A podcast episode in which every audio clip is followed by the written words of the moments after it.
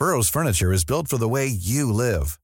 From ensuring easy assembly and disassembly to honoring highly requested new colors for their award-winning seating, they always have their customers in mind. Their modular seating is made out of durable materials to last and grow with you. And with Burrow, you always get fast, free shipping. Get up to 60% off during Burrow's Memorial Day sale at burrow.com slash ACAST. That's burrow.com slash ACAST. burrow.com slash ACAST. Heraldo Radio 98.5 FM, una estación de Heraldo Media Group, transmitiendo desde Avenida Insurgente Sur 1271, Torre Carrachi, con 100.000 watts de potencia radiada. Inicia las noticias de la tarde con Jesús Martín Mendoza en Heraldo Radio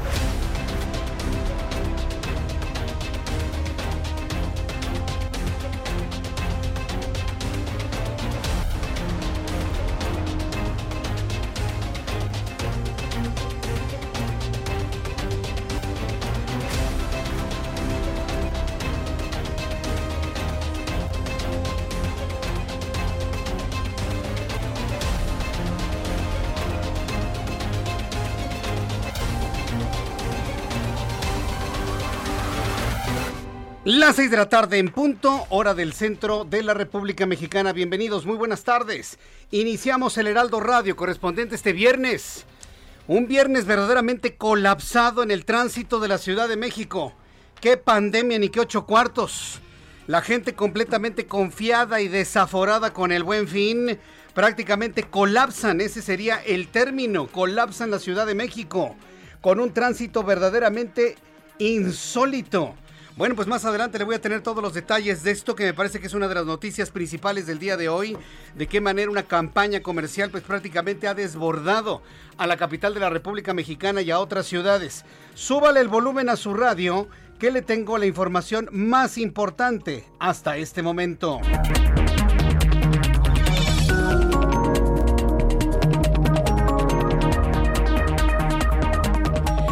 En este resumen de noticias, bueno, pues quiero informarle que el principal tema tiene que ver con el pronóstico del tiempo y sobre todo el intenso frío que habrá de azotarnos.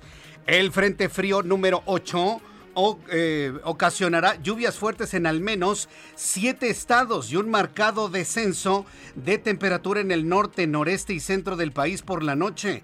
Esto de acuerdo con el Servicio Meteorológico Nacional. Así que hay que sacar los abrigos porque estará haciendo muchísimo frío. De hecho, ya lo está haciendo.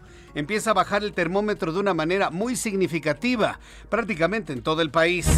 Le informo que a solicitud de la Interpol, de la Policía Internacional, el Instituto Nacional de Migración emitió una alerta migratoria contra el ex auxiliar de petróleos mexicanos Carlos Treviño para que se informe de manera inmediata sobre el ingreso salida del ex funcionario de cualquier territorio. Más adelante le voy a tener todos los detalles de lo que ha dado a conocer el Instituto Nacional de Migración.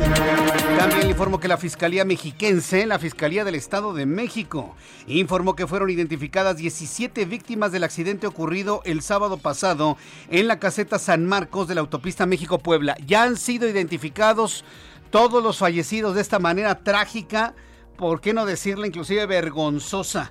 Qué manera de morir, la verdad sea dicha. Detalló que son 10 son mujeres y 7 son varones. De los que murieron en el lugar, 10 mujeres, 7 varones, entre los que se encuentran dos menores de edad y cuatro personas de origen colombiano. Más adelante voy a tener detalles de lo que ha sido la identificación de los cuerpos por parte de la Fiscalía del Estado de México. Además, el día de hoy le voy a informar que el INSABI y la UNOPS informaron que el abasto de medicamentos está garantizado para el primer semestre de 2022 prevén entregar 326 millones de piezas de enero a junio del próximo año. Precisamente de eso le escribo en mi columna Ojos que si ven. Yo le invito para que entre a mi cuenta de Twitter, arroba Jesús Martín MX. Ahí encontrará mi columna en la página web del Heraldo de México. Y yo le agradezco a las cientos de personas, miles de personas que ya han leído este texto, que tiene que ver con las denuncias que en su momento hizo María Elena Pérez Jaén, excomisionada del IFAI asegurando que precisamente la reforma a la ley de adquisiciones iba en el sentido de darle atribuciones a la UNOPS, es una subsidiaria de la ONU, dar atribuciones a la UNOPS. para comprar medicamentos a nombre de del gobierno mexicano. Eso es una violación total y absoluta a nuestra soberanía, completita. Bueno, pues le vendieron la idea al presidente que de esa manera iba a haber medicamentos gratis. ¿Y cuál, Juan?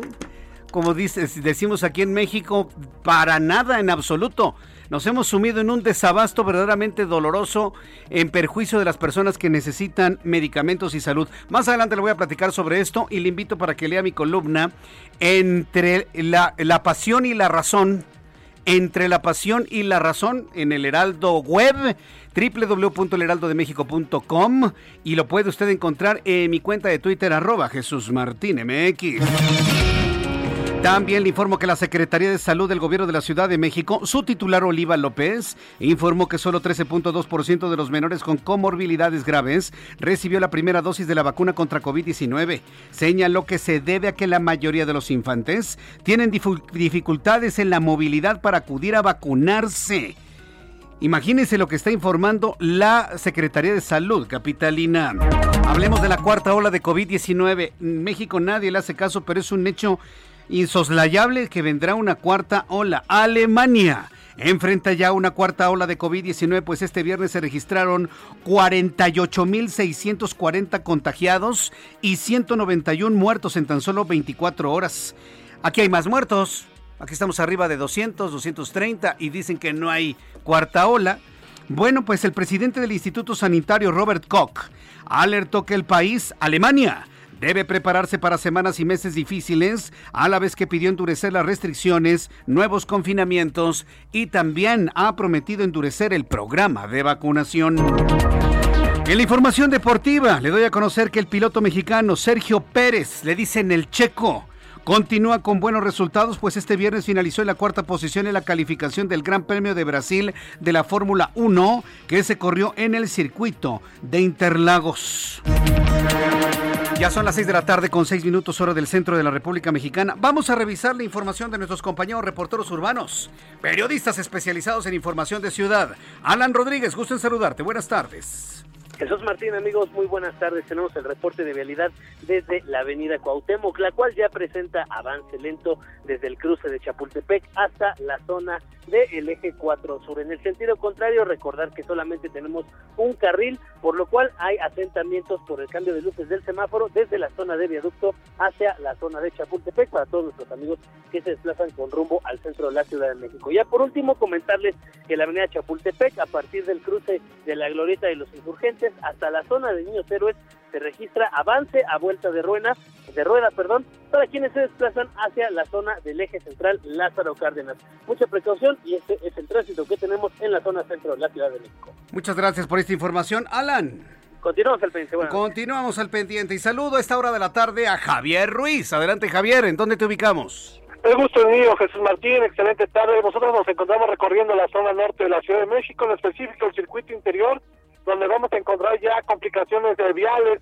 Para muchos un viernes pues ya de quincena y esto provoca pues avance complicado. También hay que recordar que hay pues eh, ventas del buen fin y esto provoca que muchas personas salgan a las plazas comerciales. En cuestiones de vialidad, el circuito ya con avance lento, una vez que se deja atrás la zona de la glorieta de la Rafa y para quien desea llegar hacia la avenida acá de Guadalupe, la Casa de los Misterios, incluso para continuar hasta el Congreso de la Unión, la avance fue realmente bastante complicado. El sentido opuesto, con rezagos llegando justamente a Paganini y más adelante al entronque con la Avenida de los Insurgentes y Insurgentes, pues ya realmente con circulación a vuelta de rueda desde la avenida Euskaro y para quien desea llegar hacia el metro Indios Nuevos o bien para continuar a la autopista o carretera México-Pachuca. De momento, Jesús Martín, ese es el reporte que tenemos. Muchas gracias por esta información, Javier Ruiz. Estamos atentos, buenas tardes. Estamos atentos, muy buenas tardes. Y saludo a mi compañero Mario Miranda con más información. Adelante, Mario, ¿qué información nos tienes? ¿Qué tal, Jesús Martín? Buenas tardes. Pues este viernes complicado, a pesar que no es viernes de quincena, pero a muchas personas pues ya les dieron, les adelantaron el buen fin. Entonces te informo que Casada de Tlalpan de San Antonio va al viaducto Miguel Alemán, el tráfico está a vuelta de rueda, pasando este punto la vialidad mejora en dirección al circuito Río Churubusco. En el sentido opuesto, Calzada de Tlalpan hacia la zona centro encontraremos Buenavante. El viaducto Miguel Alemán de Calzada de Tlalpan a la avenida de los Insurgentes con carga vehicular en ambos sentidos. Continuando con el Berto Miguel Alemán en dirección al aeropuerto con bastante carga vehicular. Y finalmente el eje 1 Molino Enríquez con buen avance hacia Río Churubusco, Jesús Martín. Muchas gracias por esta información. Gracias, Mario. Seguimos, seguimos pendientes. Seguimos pendientes con toda la información. Ya son las 6 de la tarde con 9 minutos, hora del centro de la República Mexicana, en este 12 de noviembre de 2021. ¿Qué es lo que sucedía un día como hoy en México, el mundo y la historia? Abraham Arreola. Amigos, bienvenidos. Esto es un día como hoy en la historia. Es viernes, viernes. Oh, sí. 1555. En Inglaterra, el Parlamento restableció el catolicismo. 1793. En Francia, el alcalde de París fue aguillotinado. En 1835, en Texas, Estados Unidos, los colonos, bueno, en ese tiempo no era Estados Unidos, los colonos crearon el gobierno provisional durante la independencia de Texas. 1838, en Nicaragua queda abolida la esclavitud. 1969, en el marco de la guerra de Vietnam, el periodista independiente Seymour Hersh devela la historia de la matanza de Lai, perpetrada por tropas de Estados Unidos contra la población civil. 1971, siguiendo con el marco de la guerra de Vietnam, Richard Nixon asegura el envío de 45 mil soldados adicionales a Vietnam. 1984, se lanza el disco Like a Virgin de Madonna. Además, hoy es el Día Mundial contra la Neumonía y también es el Día Mundial contra la Obesidad. Amigos, esto fue un día como hoy en la historia. Muchas gracias. Bien, pues eh, Día Mundial contra la Obesidad, interesante día sin duda alguna para recordarlo aquí. Gracias Abraham Arreola, muchas gracias Abraham Arreola por las efemérides del día de hoy. Vamos a revisar las condiciones meteorológicas para las próximas horas. Fue la primera noticia que le dimos a conocer el día de hoy precisamente por la gran cantidad de elementos atmosféricos que tenemos en el país, sobre todo los que van a estar infringiendo algo de frío sobre el centro de la República Mexicana. Bien, para nuestros amigos que nos escuchan en todo el país, esto es lo que informa el Servicio Meteorológico Nacional que depende de la Comisión Nacional del Agua. En primer lugar, informarle que durante las próximas horas el Frente Frío número 8 se extenderá sobre el noreste de México en interacción con un canal de baja presión sobre el oriente del país. Va a ocasionar tormentas puntuales fuertes en Nuevo León, en Tamaulipas e intervalos de chubascos en Coahuila y San Luis Potosí. Hay una masa de aire frío asociado al frente que será reforzada por una nueva masa de aire polar ocasionando un marcado descenso de temperatura en el noreste de nuestro país. Hay canales de baja presión en este momento en el occidente y sureste, frente frío número 8 que recorre ya el oriente y sur del país, gradualmente la península de Yucatán. Eh, una vez ya eh, conocidos y entendidos estos elementos atmosféricos, le doy a conocer el pronóstico del tiempo para las siguientes ciudades donde transmitimos el Heraldo Radio. Un enorme gusto saludar a nuestros amigos en Cancún, Quintana Roo. Gracias amigos en Cancún. Habrá una temperatura mínima de 21, máxima 28, en este momento 25 grados.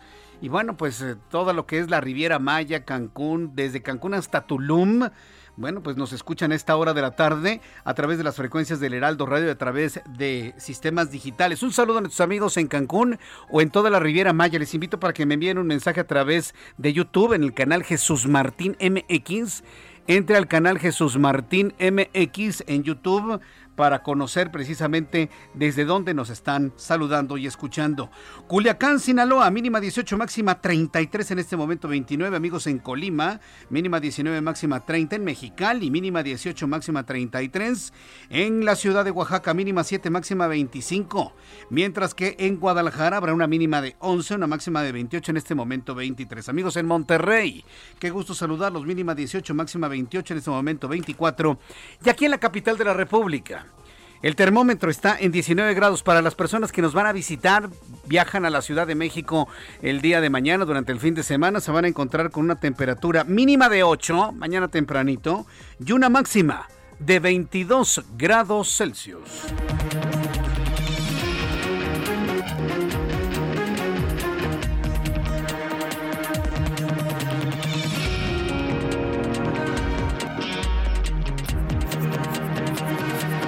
Ya son las 6 de la tarde con 14 minutos hora del centro de la República Mexicana. Bueno, ayer y sobre todo estos días, eh, María Elena Pérez Jaén, quien, eh, María Elena Pérez Jaén Cermeño, quien es excomisionada del IFAI, estuvo en un Info de F, ha sido una mujer pues metida en todo el tema de la transparencia, eh, ha sido maestra de gobierno y políticas públicas, ha sido consultora. Bueno, pues ayer eh, María Elena Pérez Jaén le reclamaba al presidente de la República que ser el principal culpable del desabasto de medicamentos, ¿sí? Eh, y reveló en su cuenta de Twitter, se había comentado, pero finalmente como que nadie lo tenía realmente en la órbita. Escribe María Elena Pérez Jaén, él ordenó desmantelar el sistema de compras de salud pública es decir, modificar, ordenarle a los diputados de Morena, que ya saben que los diputados de Morena se ponen como tapete, ¿sí? Y bueno, pues lo que diga el presidente, lo que usted diga, que qué horas son las que usted diga, señor López Obrador. Si López Obrador le dice a los diputados de Morena que los cocodrilos vuelan, es una frase maravillosa, ¿no? Que yo la recuerdo de un gran grupo de ejecutivos. Si los cocodrilos vuelan, los, ¿qué van a decir los diputados de, Morena? Claro, le salen alitas y vuelan, claro que los, claro, los cocodrilos vuelan, ¿sí? Así están las cosas actualmente en la política emanada desde el Movimiento de Regeneración Nacional. Bueno, pues María Elena Pérez Jaén revela que cuando López Obrador le dice a los diputados de Morena que vuelen los cocodrilos, pues los hicieron volar. Modificaron la ley de adquisiciones para darle esa tarea a la UNOPS. A la UNOPS. ¿Qué es la UNOPS? Como ya le comentaba, es una subsidiaria de la Organización de las Naciones Unidas. Y, se llama concretamente Oficina de las Naciones Unidas de Servicios para Proyectos. Ayer le leía lo que significaba, lo que hacían ya nadie nos quedó, nos quedó nada de claro, ¿no? Entonces, bueno, pues le dieron la compra a la UNOPS, que es organismo de la ONU, porque Alicia Bárcena, funcionaria de CEPAL, habría convencido al secretario de Relaciones Exteriores y a Juan Ramón de la Fuente para hacer ese cambio, que en lugar que en México compráramos los medicamentos, lo hiciera la UNOPS. Esa es la razón, a decir de Malena Pérez Jaén, del por qué tenemos en este momento desabasto de medicamentos. Se lo comparto en mi columna del día de hoy entre la pasión y la razón, ¿sí? que se publica en el Heraldo de México y lo puede usted leer en mi, en mi cuenta de Twitter, arroba Jesús Martín MX. Bueno, pues una vez hechas estas revelaciones o haber recordado finalmente cuál es el modelo de abasto de medicamentos y después de la llamada de atención qué llamada de atención, del regañazo que les puso el presidente a Juan Ferrer, titular del Instituto de Salud para el Bienestar, y al secretario de Salud, Jorge Alcocer, por el desabasto de medicamentos. Les dice, yo ya no quiero escuchar que faltan medicamentos, sino quiero pretextos, ¿no? El INSABI y la UNOPS, precisamente, la UNOPS, aseguraron que está garantizada la entrega de medicamentos para el primer semestre de 2022, con un total de 326 millones de piezas para el tratamiento de los mexicanos. Tuvo que regañarlos el presidente, tuvo que haber una presión de los medios de comunicación y de los padres de familia de los niños con cáncer bloqueando el aeropuerto para que estos señores salieran a medios de comunicación y hacer este anuncio. El Instituto de Salud se defendió diciendo que desde enero de 2021 se mantiene un abasto constante de medicamentos en las entidades del país. Pues no, no señores del Instituto de Salud. No hay medicamentos para el cáncer, los llega a ver, pero a ver, un medicamento para el cáncer tiene que ser diario, diario, diario, o cada tercer día, cada tercer día, cada cuarto día, una vez por semana. Pero no, hoy ya te llega una pieza y a ver si en dos meses llega la otra. No, señores. Hay una cosa que se llama adherencia al tratamiento y si el paciente no tiene su medicamento en el momento en el que se necesita, se puede hasta morir. Pero pues ese es el problema, ¿no? Que las decisiones de medicamentos, que las decisiones de salud estén en manos de burócratas. En manos de burócratas, que no son médicos, que no son ni siquiera enfermeros, vaya, que no se pueden poner ni una curita. Y en manos de burócratas que no se saben poner ni una curita está la decisión de la dotación de medicamentos en el país. desde mi punto de vista es bastante grave. Pero bueno, Vamos a verlo desde el lado positivo, para que luego no me digan que nada más digo las cosas malas. Vamos a verlo desde el lado positivo. Hay un compromiso del Instituto de Salud, del INSABI y de la UNOPS para que a lo largo eh, del siguiente semestre, estamos hablando de seis meses, a partir de enero y hasta junio del año que entra, lleguen a nuestro país 326 millones de piezas para el tratamiento de los mexicanos. Yo le invito para que me dé sus comentarios sobre esto, sobre el desabasto de medicamentos, si usted se ha enfrentado en ello. Mire, para quienes tienen servicios de salud en, en los sistemas públicos, seguramente van a decir, falta el medicamento. Pero si usted va y compra medicamentos en las farmacias, también se va a encontrar que medicamentos regulares no los hay. Medicamentos para la presión, por ejemplo. Hay muchos medicamentos para la presión arterial, para tratar y controlar la hipertensión arterial. Algunos de ellos han desaparecido del mercado. Con decirle que han desaparecido hasta complejos vitamínicos. Con eso le digo todo, ¿eh? Con eso le digo todo. Cuando usted, yo he hablado a algunos laboratorios para preguntar de esos productos, me dicen, pues para hacerlos podemos hacer, pero no tenemos insumos. No hay insumos, no entran. O sea, se cerró el, esquema que se tenía antes, donde no faltaban los medicamentos, y ahora con este esquema para que salieran más baratos o gratuitos, pues ahora resulta que no tenemos, ¿no? A ver qué es lo que sucede durante los próximos días. Por lo pronto, quiero decirle que los padres de familia de los niños con cáncer, hoy me lo confirmaron, van a seguir bloqueando la Terminal 1 del Aeropuerto Internacional de la Ciudad de México todos los martes, el próximo martes lo van a hacer, hasta que se regularice la entrega de medicamentos para sus hijos. 6 de la tarde con 20 minutos, hora del centro de la República Mexicana. Quiero decirle que embajadores de la Unión Europea inician este viernes, o iniciaron este viernes, una gira de trabajo de tres días por el estado de Chiapas para conocer el tema migratorio y ver si hay condiciones para seguir invirtiendo recursos en el territorio chiapaneco. Lo que se ha presentado como, ay, mira, vienen inversionistas para ver si invierten en Chiapas, no es cierto son inversionistas que representan a muchos otros más para ver qué condiciones hay en Chiapas con las golpizas que los hondureños le ponen a la Guardia Nacional. Quieren ver cuáles son las condiciones de seguridad para saber si siguen invirtiendo o si se llevan su capital a otro país menos desordenado. Para eso vinieron, ¿eh? No vinieron para otra cosa. La delegación de embajadores de la Unión Europea visitará San Cristóbal de las Casas, luego se van a dirigir a Tuxtla Gutiérrez. Por último, van a visitar la frontera sur, principalmente el municipio de Tapachula. En San Cristóbal se reunieron con representantes de los derechos humanos en Chiapas y asociaciones similares. Más adelante, Roosevelt, o más adelante, Roosevelt Salgado, que es nuestro corresponsal, nos va a tener también información de lo que sucede en Chiapas, de lo que sucede en Oaxaca y también de los enormes ventarrones de la ventosa y también los problemas de clima que hay en ese lugar. Por lo pronto, quedarnos en la mente que llegaron empresarios europeos para poder determinar si siguen invirtiendo en nuestro país.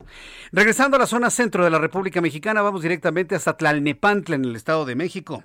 Rafael Obregón, director general del Sistema de Aguas Naturales Protegidas y Áreas de Valor Ambiental de la SEDEMA, informó que por el alto riesgo de ocurrir un derrumbe en la ladera occidental del Cerro del Chiquihuite, se van a reubicar al menos 150 familias de la colonia La Pastor en Tlalnepantla para evitar un colapso como el ocurrido el 10 de septiembre. Es decir, están temerosos de que se caigan más piedras, no del mismo lado de donde cayeron, las gigantescas rocas que rodaron y se quedaron encima de las casas, sino del otro lado. Es decir, se ha descubierto que esas laderas del Cerro del Chiquihuite están, como le dicen los geólogos, están vivas. Basta un aguacero, basta un, basta un temblorcito para que se puedan mover y puedan rodar. Imagínense nada más el riesgo gigantesco que hay. No las pueden mover. Para que se dé usted una idea. Entonces, ¿Qué es lo que va a suceder? Pues van a reubicar al menos a 150 familias de la colonia Pastor en Tlanepantla para evitar un colapso como lo ocurrido en territorio mexiquense el pasado 10 de septiembre. Le repito la hora para que usted llegue a tiempo. Ya son las 6 de la tarde con 23 minutos. Hoy es viernes 12 de noviembre. Por cierto, es un día en el que le quiero enviar un caluroso saludo y una felicitación de cumpleaños a nuestra directora del Heraldo Televisión, Andrea Merlos nuestra compañera Andrea Merlos, quien funge como directora de televisión del Heraldo de México, pues hoy es su cumpleaños, así que Andrea, desde aquí te enviamos un enorme abrazo, una gran felicitación, espero que la hayas pasado muy contenta con tus compañeros de trabajo, con la familia, con los amigos. Le damos unas mañanitas a Andrea Merlos. Va, Andrea Merlos, con mucho cariño de parte de todo el equipo del Heraldo Radio, te damos unas mañanitas para que sigamos celebrando, ¿no? También es cumpleaños de Heriberto Vázquez, nuestro gerente del Heraldo Radio. Heriberto Vázquez, hoy, hoy hay mucho pastel aquí por lo que veo, pero no, también tú y yo. ah, que, me queda un minuto, es que me levanta el dedo este Emanuel y digo, ¿qué tú también es tu cumpleaños? Felicidades para Heriberto Vázquez del Heraldo Radio, para Andrea Merlos, directora del Heraldo Televisión. Estimados compañeros, desde aquí les envío un enorme abrazo de parte de sus amigos del Heraldo Radio. Abrazo y felicidades.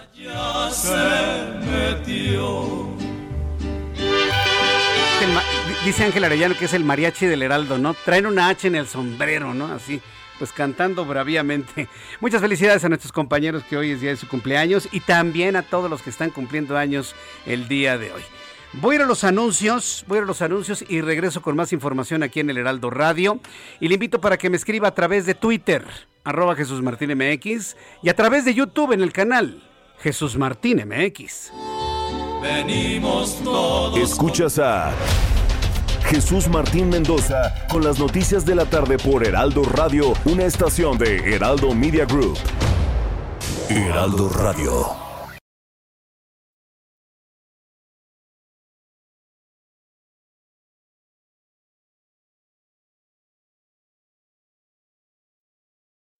Heraldo Radio. Escucha las noticias de la tarde con Jesús Martín Mendoza. Regresamos.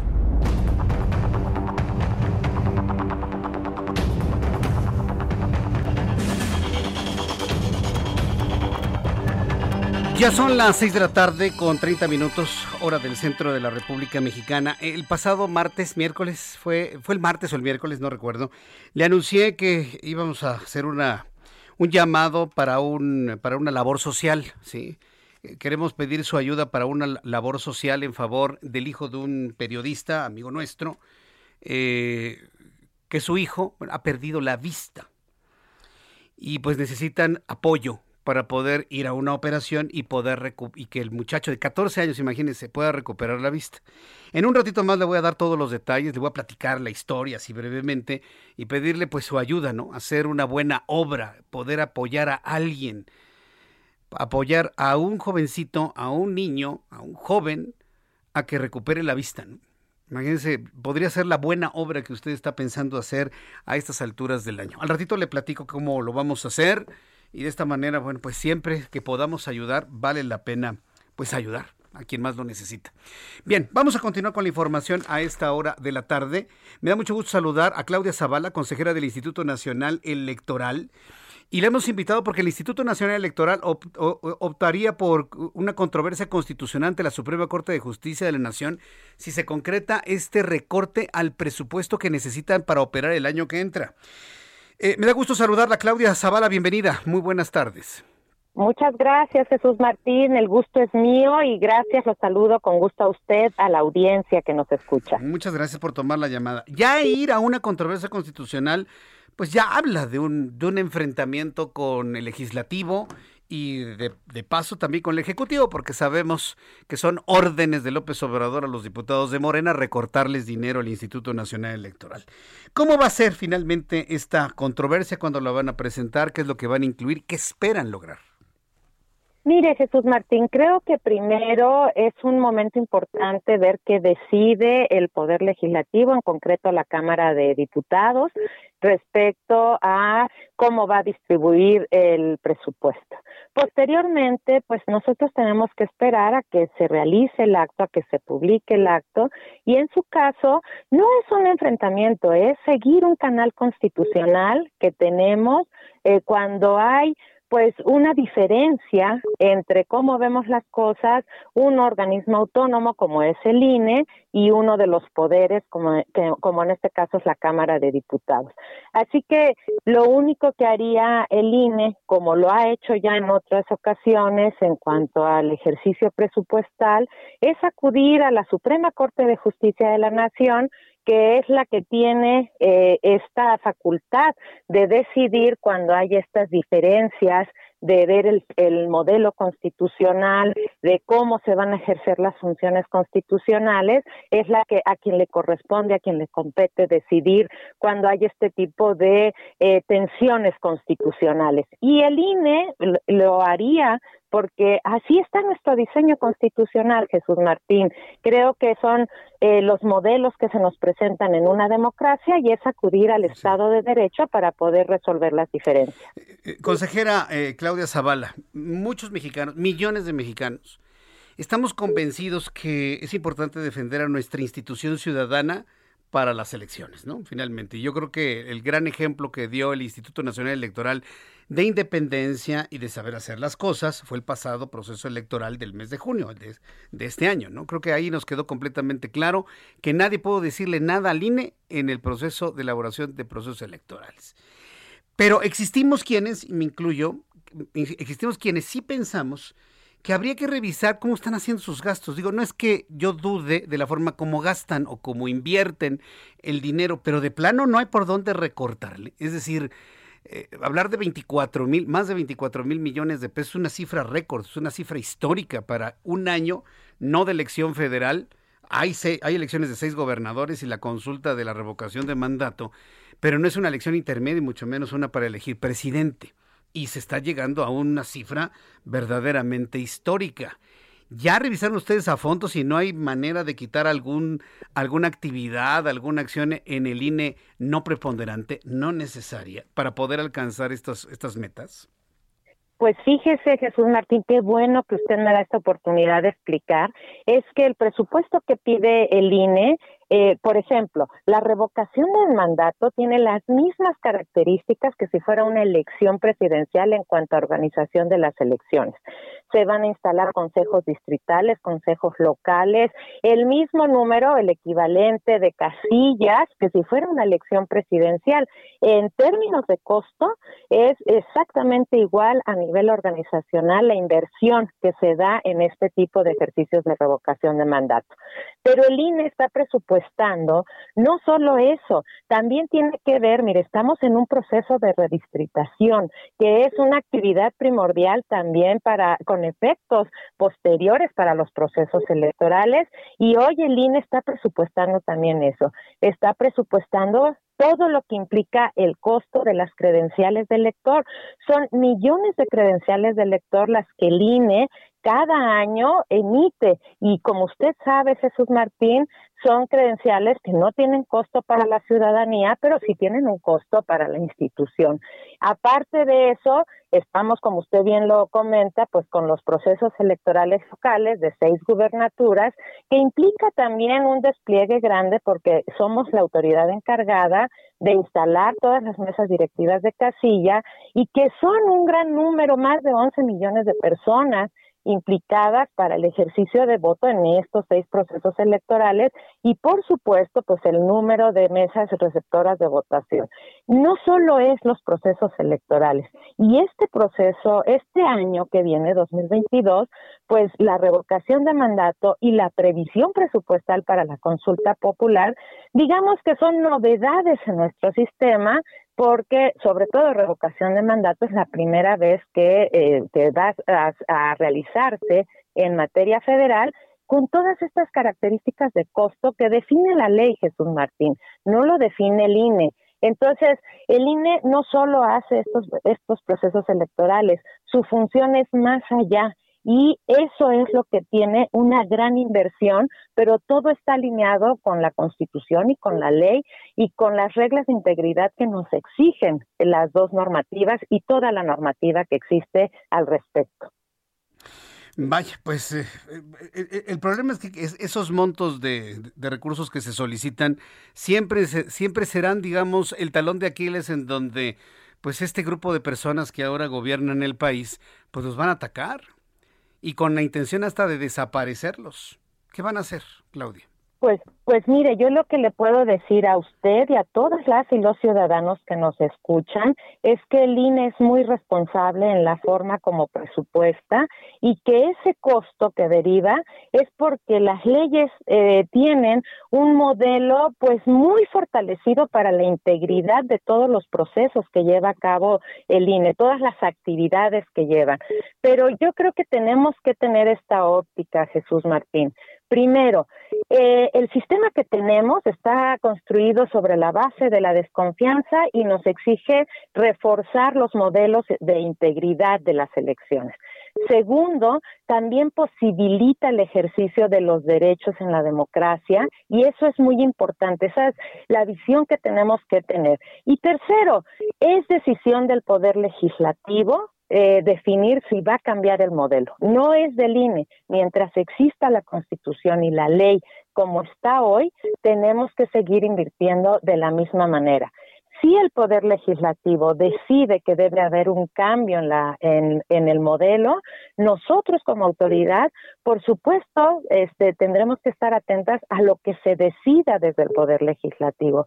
Pero es eso, mientras no se cambie el modelo, Jesús Martín, tenemos que cumplir a cabalidad con las reglas que se han diseñado, porque de eso se trata la democracia. reglas que estableció precisamente el Poder Legislativo. E, e, es, es, que es el problema. Mire, eh, Claudia Zavala, vivimos en un país donde le puedo asegurar que más del 70% de la población sufre de un nivel preocupante de ignorancia del acontecer nacional y de cómo operan las cosas.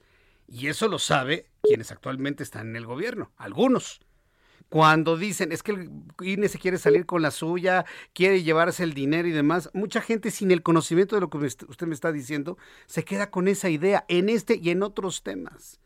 Entonces, ¿qué es lo que le quiero decir con esto? Que la estrategia de comunicación para que el público menos enterado, más ignorante de las cosas, pues comprenda que no es una necesidad de ustedes, sino que únicamente se está tratando de cumplir con la ley que el mismo legislativo aprobó. Yo creo que necesita una campaña de comunicación muy intensa para que la gente menos enterada lo entienda. ¿eh? Efectivamente, creo que el proceso de comunicación es muy importante y por eso el agradecimiento de este espacio que usted nos brinda, porque así es, el modelo lo establece el legislativo. Y a mí lo que me preocupa, Jesús Martín, es que hoy se estén tocando cuestiones fundamentales para la democracia por un desafecto que se tiene desde una parte de las personas que están en la política y que se ponga un cuestionamiento y a veces información que yo podría decirle que no corresponde con la realidad y que se genere una percepción de que el INE, en el INE existen abusos. Afortunadamente, mire, hoy todo es transparente, todo nos fiscalizan, todo nos auditan y las y los ciudadanos que necesiten, que requieran información, nosotros estamos absolutamente abiertos al escrutinio ciudadano, porque a ellos nos debemos, Jesús Martín. Para ellos trabajamos, somos servidores y servidoras públicas al servicio de la ciudadanía y yo creo que tenemos la posibilidad de informarnos y le agradezco infinitamente este espacio para no dejarnos llevar por estas desafecciones y a veces posición de información malintencionada. Bien, pues yo le quiero agradecer mucho, consejera, el que me haya tomado la comunicación a esta hora de la tarde aquí en el Heraldo Radio. Le aprecio mucho estas explicaciones. Que tenga muy buenas tardes y buen fin de semana. Igualmente, Jesús Martín, la agradecida soy yo. Muy buenas tardes. Gracias, muy buenas tardes. Es Claudia Zavala, consejera electoral del Instituto Nacional Electoral. Ahí está el anuncio. Habrá una controversia constitucional. Si finalmente se determina hacerle este recorte al Instituto Nacional Electoral, que lo imposibilitaría, vaya, en términos de eh, numéricos, lo imposibilitaría a operar, realizar la revocación de mandato o alguna de las elecciones para los seis gobernadores, en fin. Es decir, se va a trastocar la operatividad del INE el año que entra en la idea de, ah, pues ellos tienen el dinero. Ah, a ver, espérenme, vuelvo a lo mismo. Cuando sale un ente político a decir, es que ellos tienen, tienen, tienen fideicomisos, están apostando a la que la gente que escucha y que no sabe diga, no, sí, que gaste el dinero que tiene, no. Cuando el recurso está etiquetado para eso, cuando se piden las transparencias y que se informe cómo se utilizaron los dineros, el dinero para comida es para comida, el dinero para boletas es para boletas, el dinero para mantenimiento es para mantenimiento, el dinero para sueldos es para sueldos. No puede usted estar campechaneando el dinero de un lado a otro, porque entonces se comete una gravísima infracción. ¿O qué? ¿Esa es la tirada? ¿Que el INE cometa infracciones en el manejo de los recursos públicos? Sinceramente no creo que Lorenzo Córdoba y los consejeros caigan en ese señuelo, sinceramente, ¿eh? no lo creo. Pero pues es apostarle, apostarle genera un discurso en donde se degrade la imagen del INE desde el gobierno para que de esta manera la gente diga, no, sí, que desaparezca el INE. No, espero que no desaparezca. Yo creo que necesitamos instituciones independientes, libres, para poder en este caso hacer... Yo no me puedo imaginar a México en donde su Secretaría de Gobernación organiza elecciones. No me lo puedo imaginar. No me puedo imaginar un nuevo Bartlett, aunque no sea Bartlett, organizando desde el gobierno las elecciones, siendo juez y parte. Yo no me lo puedo imaginar. No quiero ese México. No sé ustedes, pero yo, yo no me lo imagino. Bueno, son las 6 con 44, las 6 de la tarde con 44 minutos, hora del centro de la República Mexicana. Bueno, continuando con la información, eh, vamos a entrar en comunicación con nuestro compañero Cedric Raciel. Él es periodista en Animal Político. Lo hemos invitado porque la Conagua y el sistema de aguas de la Ciudad de México, es decir, la entidad federal, que es la Comisión Nacional del Agua, y el sistema de aguas de la Ciudad de México, que es la entidad local, descargaron e inundaron con aguas negras a Tula. Se planteó así para salvar al Valle de México. A ver, Cedric Racien, me da mucho gusto saludarlo. Bienvenido, muy buenas tardes. ¿Qué tal, Jesús Martín? Buenas tardes. Muchas gracias por la invitación. También saludo mucho a tu audiencia. A ver, en esta investigación, ¿esa es la razón por la cual se inundó Tula? Entonces, entonces para salvar a la Ciudad de México mandaron todo el agua para allá. A ver, coméntenos más, por favor. Claro, sí. Mira, respondo a tu pregunta claramente y de manera contundente, sí. Eh, es decir, es importante aclarar que el río Tula no se desbordó el 6 de septiembre debido a lluvias ocurridas en Tula, eh, que fue una versión que manejaron diversas autoridades, el propio presidente Andrés Manuel López Obrador, el gobernador eh, Omar Fayad y incluso también la, la titular de Protección Civil, Laura Velázquez. Esto, esto no es verdad.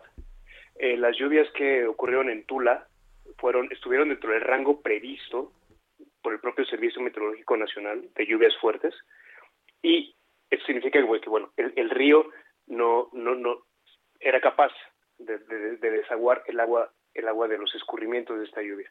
El tema es que pudimos comprobar en nuestra, en nuestra investigación que desde la Ciudad de México existe un, un, organismo que se llama eh, Comité Metropolitano de, Drenaje, que tiene la función precisamente de echar a andar el, mecanismo de drenaje profundo de la Ciudad de México para eh, evitar que se inunde la ciudad. Hace, hace, no sé si tú recordarás, Jesús Martín, cuándo fue la última vez que se inundó la Ciudad de México. Hace décadas que no se inunda el centro, que no se inunda Paseo de la Reforma.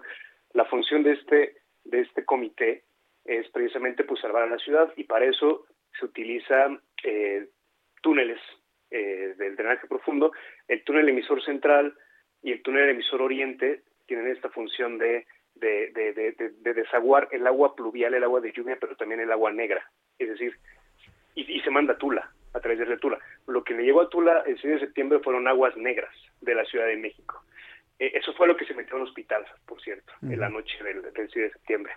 Este comité, como tú lo mencionabas al principio, lo operan eh, la CONAGUA, la SACMEX y también la Comisión eh, de Aguas del Estado de México, la CAEM.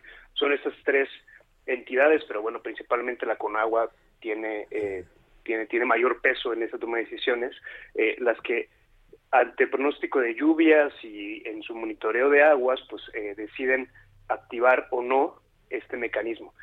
Y nosotros obtuvimos el, un acta de que comprueba que esa noche, el 16 de septiembre, a las 9.05 de la noche, se activó este protocolo de, drenaje y hasta las 2 de la mañana se desactivó. Es decir, durante estas eh, cinco horas, cinco horas estuvo, estuvo exacto, se estuvo enviando agua hacia, hacia Tula, que es el periodo que coincide también con la inundación en Tula. Los testimonios que recogimos nos dicen que la inundación ocurrió eh, desde las diez y media de la noche y hasta pues... A ver, eh, una pregunta, eh, Cedric Raciel.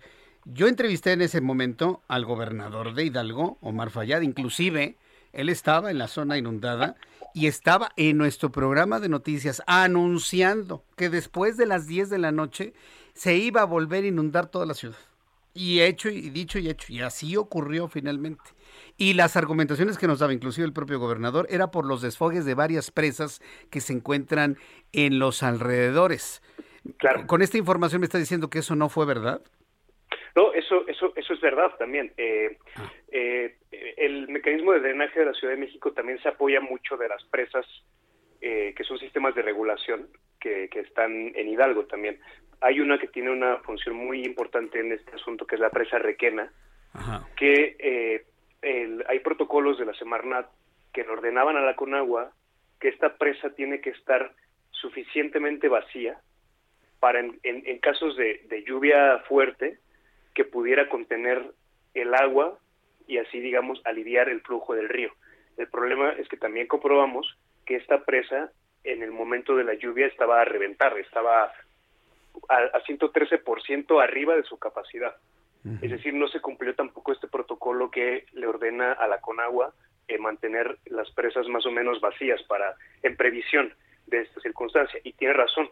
Eh, en el, el, 6 de septiembre, ya la madrugada del 7, las presas, no solo se envió agua de la Ciudad de México, sino que las presas, como estaban llenas, tampoco eh, soportaron eh, más agua y también tuvieron que desfogarlas. Entonces, al río Tula llegó agua de los túneles emisores de la Ciudad de México, de las presas, también de Hidalgo, entre ellas la Requena, y de la propia lluvia. Es decir, eh, el río tiene una capacidad de conducción de natural de 250 metros cúbicos por segundo, pero la propia Conagua, eh, directivos de la Conagua en diversas entrevistas eh, dadas posteriormente, advirtieron que en, en, en Tula, el río Tula, estuvo, estuvo corriendo un flujo de 400, 450 metros eh, cúbicos por segundo, o sea, el, doble, de su capacidad. Sí. Ahora, eh, el responsable de haber tomado estas decisiones, precisamente para este desfogue, el doble de las capacidades, entre comillas, salvar a la Ciudad de México y dirigir todo el agua pluvial y negra hacia Tula, me imagino que tiene nombre y apellido. Eh, sí, debe, debe tenerlo. Eh, es, entendemos lo que lo que se está también investigando. Ahí, nosotros también dimos a conocer que, que la Fiscalía General de la República abría una carpeta de investigación por homicidio culposo para investigar la causa de la muerte de, de, 14 pacientes en el IMSS y a su vez la Procuraduría Estatal de Hidalgo también abrió una carpeta de investigación. Y, y claro que investigar la causa de estas muertes es eh, pues es indagar las causas de la inundación, que, insisto, es muy importante no, eh, no quedarnos conformes con la, la, afirmación de que esto se trató de una lluvia de lluvias, es decir, de un fenómeno natural, de, de un acto divino, lo que sea, porque claro, sí, es verdad que, eh, que esto se trató de decisiones y omisiones administrativas y, y pues debe haber eh, responsables en, en, este asunto. Esto pues lo va a determinar la, la fiscalía. La fiscalía. Sí haya tiempo de que agregue algo, un dato sí, adelante, sí, escuchamos. Eh, el, el túnel emisor Oriente eh, es una obra que se empezó a construir desde el gobierno de Felipe Calderón y se tardó en construir 11 años y se inauguró, lo inauguró el presidente López Obrador en, en diciembre de 2019. El problema es que desde que se concibió el túnel emisor Oriente, la propia Conagua había advertido que eh, esta obra tiene la, la, función de duplicar la capacidad de desagüe de la Ciudad de México y desde el principio se advirtió que el río Tula por sí mismo no tendría capacidad para darle cauce al agua que se le enviaba, que se le enviaría con el túnel emisor oriente. Entonces, por eso, eh, en la manifestación de impacto ambiental, la Semarnat le ordenó a la Conagua, ok, haz el túnel, pero me tienes que hacer las siguientes obras de, infraestructura para garantizar que el río pueda ah, eh, darse abasto del agua. y, estas obras consistían en, ampliar el, cauce del río, en revestirlo con concreto, en, hacer algunas correcciones del cauce, porque hay algunas curvas, este, hay invasión de los cauces de parte de algunos pobladores de, Hidalgo, todo eso se tenía que corregir antes de que se pusiera en funcionamiento el túnel emisor. Esto no se hizo. Es decir, el gobierno federal puso en funcionamiento una obra que de entrada, de antemano, estaba cantadísimo que podía desbordar la capacidad de Tula y esto fue lo que pasó, o sea, era una bomba de tiempo que terminó por, eh, por estallar el 6 de septiembre y causó la muerte de, 14 personas. Entiendo, yo conozco el túnel emisor Oriente ¿eh? y antes de que tuviera agua, conozco la entraña del túnel emisor Oriente, es una, es una ah, infraestructura impresionante, simplemente tiene 24 lumbreras y cada lumbrera tiene el tamaño de la torre mayor de, Paso de la Reforma, entonces es, una obra impresionante. Entonces digamos que toda esa agua que cabe ahí, pues evidentemente desborda, ¿no? Cualquier río al que llegue, ¿no? entendemos eso, ¿no? Exacto. Bueno, pues eh, Cedric Raciel, yo, yo quiero agradecer mucho estos minutos de comunicación con el auditorio del Heraldo Radio. Vamos a esperar finalmente lo que tenga que revelar la Fiscalía General de la República en torno a ello. Esperemos que una investigación como esta no se retrase por asuntos que ya conocemos. Y bueno, pues estamos en contacto con usted para conocer más de esta investigación en oportunidad futura. Muchas gracias, Cedric Raciel. Muchísimas gracias también, Jesús Martín, y también saludos a tu audiencia. Eh, muchas gracias. Saludos a Daniel Moreno, por favor. Abrazo. Claro, yo le digo, abrazo. Es Cedric Raciel, periodista de Animal Político, con esta investigación. Ahora resulta que en Tula, o digamos sí, en toda esta zona, sucedió lo mismo que en, que en Tabasco, ¿se acuerda? Cuando hubo aquel aguacerazo y el presidente decidió inundar las zonas más pobres para salvar Villahermosa estaríamos ante algo similar. Ante algo similar. Por eso le preguntaba al periodista si tiene esto nombre y apellido. Y dice, por supuesto que deberá tenerlo. Pero eso será algo que tendrá que informar en su momento la propia Fiscalía General de la República que atrajo la investigación del caso por la muerte de los pacientes en la clínica del Seguro Social. Voy a los anuncios, regreso con un resumen de noticias. Escríbame a través de, mi cuenta de YouTube en el canal Jesús Martín MX. Escuchas a Jesús Martín Mendoza con las noticias de la tarde por Heraldo Radio, una estación de Heraldo Media Group. Heraldo Radio, la HCL se comparte, se ve y ahora también se escucha.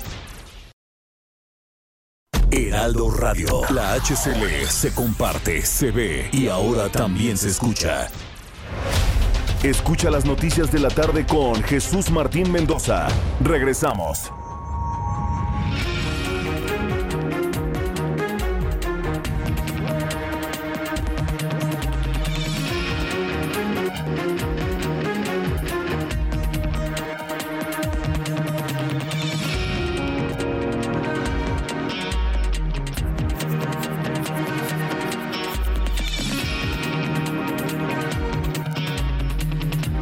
Son las 7 en punto, las 19 horas en punto hora del centro de la República Mexicana.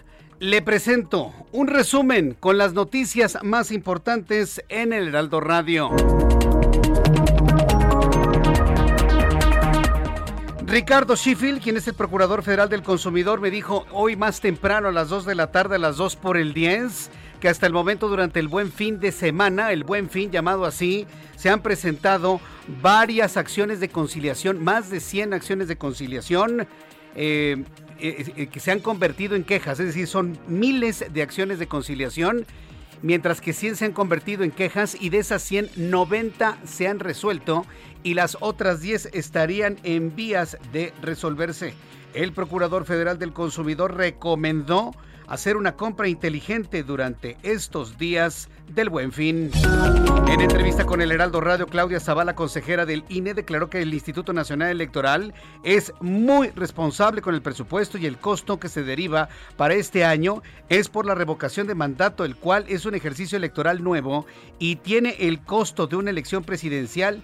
Señaló que el INE presupuesta bajo las leyes, reforzando así un modelo electoral que existe bajo la desconfianza de la ciudadanía. Esto fue lo que nos comentó la consejera electoral, Claudia Zavala. Es que el INE es muy responsable en la forma como presupuesta y que ese costo que deriva es porque las leyes eh, tienen un modelo pues muy fortalecido para la integridad de todos los procesos que lleva a cabo el INE, todas las actividades que lleva. Primero, eh, el sistema que tenemos está construido sobre la base de la desconfianza y nos exige reforzar los modelos de integridad de las elecciones. Segundo, también posibilita el ejercicio de los derechos en la democracia y eso es muy importante, esa es la visión que tenemos que tener. Y tercero, es decisión del Poder Legislativo eh, definir si va a cambiar el modelo, no es del INE. En más de este resumen, el periodista de Animal Político Cedric Raciel reveló en entrevista con el Heraldo Radio que el río Tula no se desbordó debido a las lluvias como se dijo en las noticias en el estado de Hidalgo el 6 de septiembre, sino que es el resultado de una decisión de autoridades capitalinas y federales de enviar aguas negras y pluviales a ese río para evitar inundaciones en la gran metrópoli. Por eso las versiones oficiales sobre el desastre de Tula fue una mentira. Esto dijo el periodista que hizo una investigación al respecto. el río Tula no se desbordó el 6 de septiembre debido a lluvias ocurridas en Tula, eh, que fue una versión que manejaron diversas autoridades, el propio presidente Andrés Manuel López Obrador, el gobernador eh, Omar Fayad y eh, incluso también la, la titular de Protección Civil, Laura Velázquez. Esto, esto no es verdad. las lluvias que ocurrieron en Tula fueron, estuvieron dentro del rango previsto por el propio Servicio Meteorológico Nacional de lluvias fuertes y eso significa que bueno el, río no no no era capaz de, desaguar el agua el agua de los escurrimientos de esta lluvia. Una revelación impresionante que requiere evidentemente una respuesta por parte de autoridades federales y locales. La tarde de este viernes se registró un incendio en la zona de enfriamiento de la refinería Cadereyta de Petróleos Mexicanos, ubicado en Nuevo León.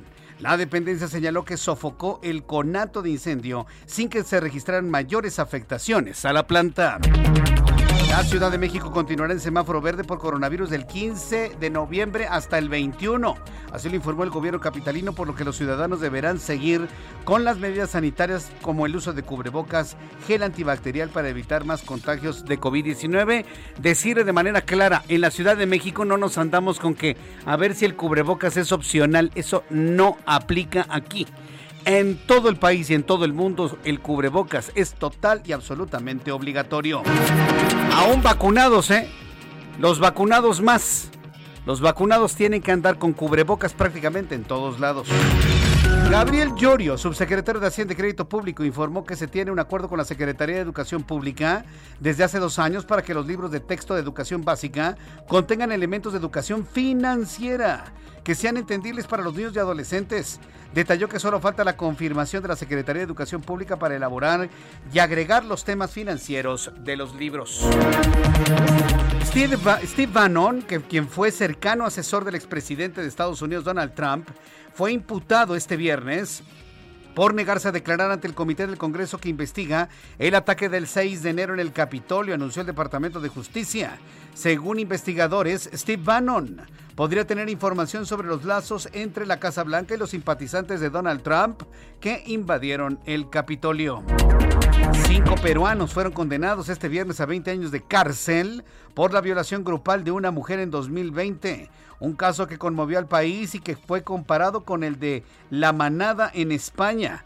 El décimo juzgado penal liquidador sentenció a 20 años de prisión a Manuel Vela, Sebastián Ceballos, José Arequipeño, Diego Arroyo y Andrés Fasardi por el delito de violación en agravio de una joven en Surco, informó la Corte Superior en Lima. El actual presidente de los Estados Unidos, Joe Biden, y su homólogo chino Xi Jinping sostendrán una reunión virtual el próximo lunes. El próximo lunes hay reunión entre Xi Jinping y Joe Biden. Van a sostener un encuentro virtual, su tercera conversación durante este 2021, en medio de crecientes tensiones entre Washington y la capital china. Autoridades de Florida determinaron que la sentencia de Brendan Evans, hombre que asesinó a, un perro pitbull después de herirlo con más de 50 puñaladas y abandonar al interior de una maleta, será de 10 años de cárcel. Evans negó las acusaciones cuando fue arrestado en 2017, pero después de una revisión del domicilio las autoridades encontraron otros animales mutilados e identificaron el ADN hallado en la maleta. La jueza Brenda Penny de la Corte Superior de Los Ángeles puso fin a la tutela de la cantante Britney Spears, otorgando la independencia de su padre en sus decisiones financieras, médicas y personales por primera vez desde el año 2008. La decisión de terminar con la tutela se da cinco meses después de que la cantante exigiera legal y públicamente su independencia.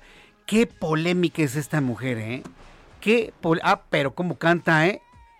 Pero cómo baila. ¿Alguien estaría de acuerdo que es la nueva reina del pop? No, yo creo que nadie ha desbancado a Madonna, ¿no? Escuchamos a Britney Spears. Súbele el volumen a tu radio.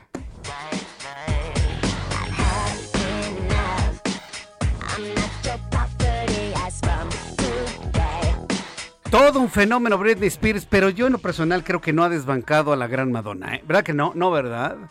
¿Qué le falta a Britney Spears? Le, falta, bueno, le falta edad, una, le falta templanza, le, le falta carácter, fíjate, le falta personalidad.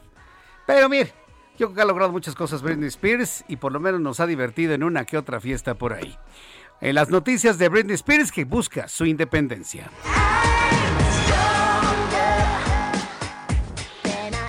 Son las 7 con 8, hora del centro de la República Mexicana. Vamos con nuestros compañeros reporteros urbanos, periodistas especializados en información de ciudad. Vamos con Javier Ruiz. ¿En qué zona de la ciudad te encuentras? Adelante, Javier. Gracias, Jesús Martín. Buenas noches. Nos hemos trasladado exactamente al viaducto Miguel Alemán, ajuste con la calle de Isabela Católica, Jesús Martín. Y es que hace unos momentos se registró un choque vehicular entre un camión y dos autos eh, compactos. Desafortunadamente, Jesús Martín, pues el conductor de un vehículo en color eh, rojo, una Golf, pues desafortunadamente falleció después de este choque. De acuerdo a lo que nos han informado, pues algunos vecinos de esta zona de la colonia Álamos, aquí en la alcaldía Benito Juárez, es que el conductor, pues se le hizo fácil, Jesús Martín, eh, pues transitar en sentido opuesto del viaducto eh, Miguel Alemán y pues desafortunadamente al llegar a esta calle que es Isabela Católica, que mencionar que está como en Joroba, pues se encuentra de lleno a este vehículo compacto y también a un camión. Desafortunadamente, pues no pudieron hacer nada para salvarle la vida a esta persona. Ya han llegado, llegado servicios periciales y por supuesto pues están haciendo la investigación correspondiente. Esto está afectando a todos los automovilistas que transitaban sobre los carriles laterales del viaducto una vez que se deja atrás el eje central Lázaro Cárdenas y en dirección hacia la calzada de Tlalpan. Hay que utilizar como alternativa pues el eje 4 sur es la mejor opción porque también los carriles centrales del viaducto para esta hora pues prácticamente se encuentran a vuelta de rueda. De momento, Jesús Martín, es el reporte que tenemos. Muchas gracias por esta información, Javier Ruiz. Estamos atentos, buenas noches. Hasta luego, que te vaya muy bien. Vamos con nuestro compañero Mario Miranda, quien nos tiene más información en el Valle de México. Adelante, Mario. ¿Qué tal, Jesús Martín? Buenas noches. Pues te comento que el anillo periférico de reforma a la incorporación al viaducto Miguel Alemán presenta carga vehicular. Pasando este punto, la realidad mejora en dirección a la glorieta de San Jerónimo. En el sentido opuesto, dirección a Barranca del Muerto, encontraremos realidad aceptable. El viaducto Miguel Alemán del anillo periférico a la avenida de los insurgentes presenta tránsito lento. Avenida Revolución de Tacubaya Molinos presenta carga vehicular. Pasando este punto, la vialidad mejora en dirección a Barranca del Muerto. Y finalmente, patriotismo de San Antonio de Jardín Franklin con buen avance. Muchas gracias por esta información, Mario. Seguimos pendientes. Seguimos atentos con toda la información. Ya son las 7 con 11, las 19 horas con 11 minutos, hora del centro de la República Mexicana. Vamos a revisar cómo nos fue en materia de economía y finanzas durante este viernes. Termina una semana sin duda intensa. Héctor Vieira nos informa. La Bolsa Mexicana de Valores cerró la sesión de este viernes con un retroceso del 0.53%, equivalente a 274.47 puntos, con lo que el índice de precios y cotizaciones, su principal indicador, se quedó en 51.432.54 unidades para registrar una pérdida semanal acumulada del 1.05%. En Estados Unidos, Wall Street cerró con ganancias generalizadas ya que el Dow Jones avanzó 179.08 puntos para ubicarse en 36.100.31 unidades. Por su parte, el Standard Poor's ganó 33.58 puntos, con lo que llegó a 4.682.85 unidades, mientras que el Nasdaq sumó 156.68 puntos para llegar a 15.860.96 unidades. En el mercado cambiario el peso mexicano se apreció 0.38% frente al dólar estadounidense, al cotizarse en 20 pesos con 33 centavos a la compra y en 20 pesos con 55 centavos a la venta en ventanilla. El euro por su parte se cotizó en 23 pesos con 24 centavos a la compra y 23 pesos con 49 centavos a la venta. El gobernador del Banco de México, Alejandro Díaz de León, explicó que el aumento al 5% a la tasa de interés interbancaria anunciado ayer jueves está encaminado a minimizar los efectos de la inflación, aunque descartó que ésta se encuentre fuera de control. El Instituto Mexicano de Ejecutivos de Finanzas redujo del 6.1 al 5.8% su estimación de crecimiento para la economía mexicana en 2021, al igual que la del Producto Interno Bruto en 2022, al pasar la del 3 al 2.9%, y mantuvo por segundo mes consecutivo en 4% la estimación de inflación para el próximo año. El Instituto Mexicano del Seguro Social informó que hasta el pasado 31 de octubre se contabilizaron 20.767.587 puestos de trabajo registrados ante la institución, con lo que se superaron los niveles previos a la pandemia y de los cuales el 86.9% son empleos permanentes y 13.1% son eventuales. El presidente de la Comisión de Energía de la CONCAMIN, Regulo Salinas, advirtió que la aprobación de la iniciativa de reforma eléctrica del presidente podría generar un costo para el país de 60 mil millones de pesos anuales, lo que se sumaría a un monopolio de la Comisión Federal de Electricidad, ya que el 46% de la generación de energía quedaría a su cargo. Informó para las noticias de la tarde Héctor Vieira. Muchas gracias, Héctor Vieira, por la información. Ya son las 7.13, 7.13 hora del centro de la República Mexicana.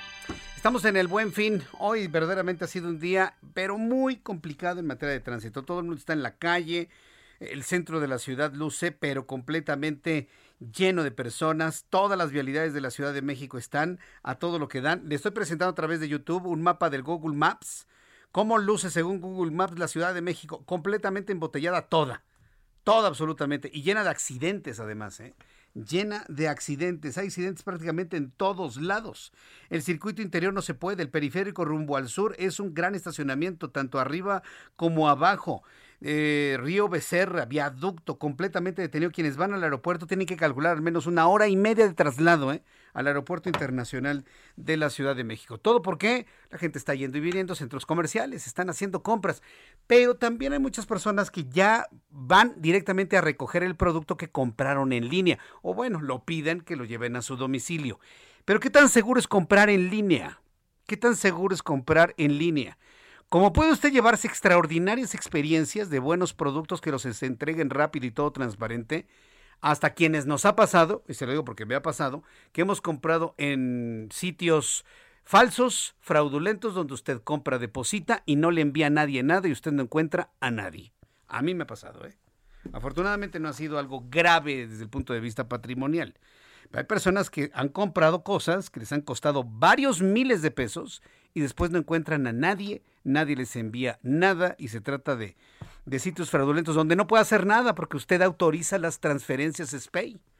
No puede hacer absolutamente nada. El banco, para el banco usted autorizó la, la compra o la entrega del dinero y no se puede hacer nada. ¿Cómo nos podemos defender de este tipo de, de inseguridades en la web? En la línea telefónica, Mauricio Pireto, director de estrategia de negocios Avantica. Estimado Mauricio Prieto, me da mucho gusto saludarlo. Bienvenido. ¿Cómo está? No. Invítame a tu programa. Ya, ah, ya, ya lo escucho. Bienvenido, este Mauricio Prieto. Bueno, entonces, ¿qué hacemos para estar lo más seguro posible cuando hacemos compras a través de Internet? Gracias. Mira, primero que nada es que tenemos que tener una cifra muy importante. Es hoy día el tema que tiene que ver con el incremento de todo lo que tiene que ver con fraudes en Internet. Ha crecido sobre todo por temas de pandemia y por temas del mercado como tal en más del 300%. Y eso es muy importante. Entonces estamos teniendo un incremento del 300% en las probabilidades de que pase algo a lo largo de tus transacciones en Internet. En ese sentido, creo que la recomendación principal es siempre tienes que estar alerta, o sea, por cualquier cosa que tú detectes que condiciones que es una promoción muy especial o que algo que te se ve, suena muy bonito para ser cierto, lo primero que te pedimos es tienes que verificarlo. ¿Y cómo puedes darte condiciones para buscar esa verificación o ese tipo de recompensas particulares? Primero es verifica que el sitio es realmente un sitio que dentro de todo se encuentra, llamámosle seguro. ¿Qué es un sitio seguro? Cada vez que tú te conectas a un portal o a un sitio en Internet, siempre aparece una, una figura de un candadito. Ese candadito siempre tienes que buscar lo que se encuentra realmente en una cosa que se llama certificado de seguridad y esté al menos vigente o activo. Como lo haces, le das al, el botón derecho dentro de tu candadito que te aparece en tu navegador y eso te debe dar una opción de que el certificado es válido.